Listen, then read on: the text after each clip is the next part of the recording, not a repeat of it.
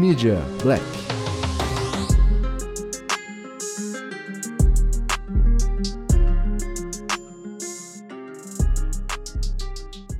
Sejam muito bem-vindos ao Media Black, o seu podcast sobre representatividade negra.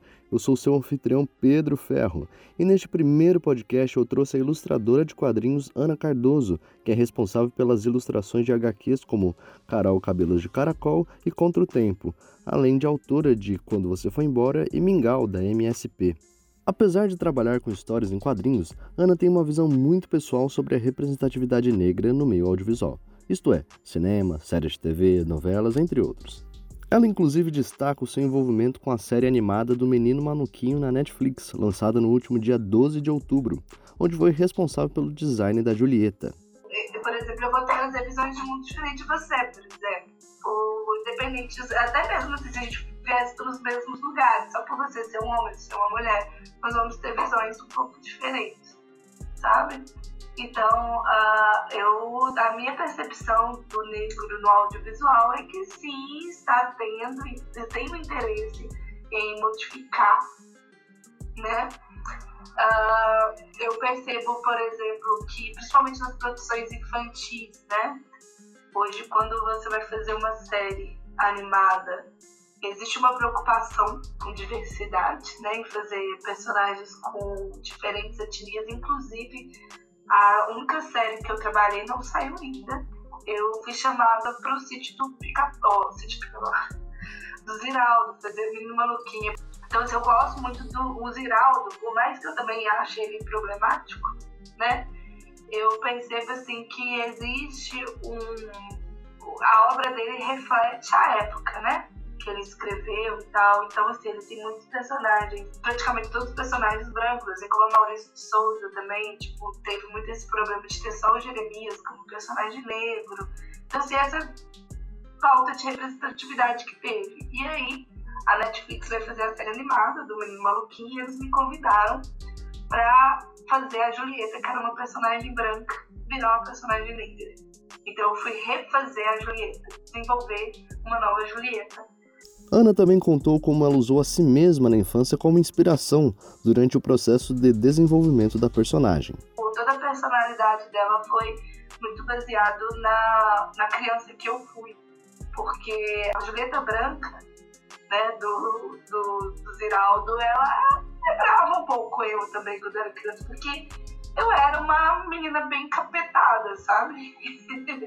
minha mãe ela teve muito problema assim comigo, assim, porque eu não, eu não fui uma criança quietinha, sabe? Porque eu era muito bagunceira, muito encapetada. Eu jogava bola, brincava de pipa, caía de rolimã, bicicleta.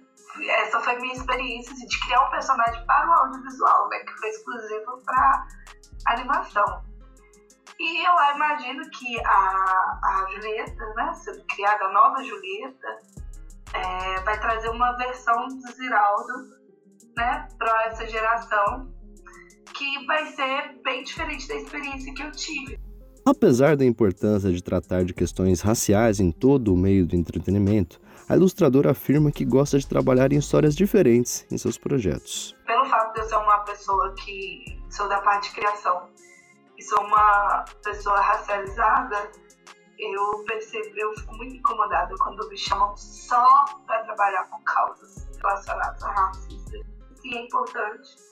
Mas, por exemplo, eu estou fazendo a graphic novel da MSP, eu estou fazendo Mingau. E aí eu virei e falei assim, pela primeira vez me chamaram para fazer um personagem que não é negro, né, que viaja assim, porque todo o universo que eu vou trabalhar de Magali, Mingau, Seu Carlitos, Dona Lina e o universo da Mônica é um universo branco. Eu falei assim, ah, então o jogo virou. Ah, então, tipo, se antes eram pessoas brancas escrevendo história de pessoa preta, agora eu vou escrever história de pessoas brancas. Aí eu fiz questão de colocar o, como antagonista, desde a minha história eu coloquei o Jeremias, coloquei ah, mais alguns personagens pretos e criei novos personagens pretos, assim, pra interagir no meu mundo. Porque eu falei, o meu mundo não é branco, não. A família que eu vou escrever a história pode até ser, mas não é branco. Mundo.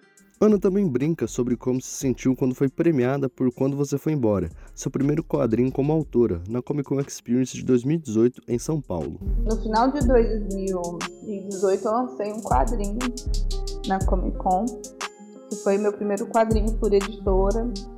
Então o Sidney Guzman, que é um dos maiores editores de quadrinhos da Turma da Mônica, me parabenizou pelo meu trabalho e tipo falou que queria ver mais trabalhos meus e tipo fez resenha, fez textos. É, eu saí em vários sites blogs, fui indicada a prêmio HQ Mix, fui indicada ao prêmio Cubo de Ouro. E aí quando isso aconteceu, eu me senti uma pessoa branca. eu, eu devo ter uma entrevista na época. Como você está se sentindo? Se eu estou com o ego de um homem branco heterossexual, posso?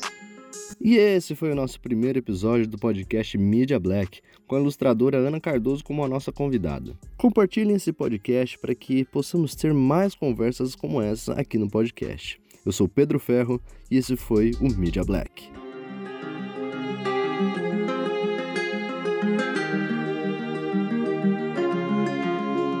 Media Black.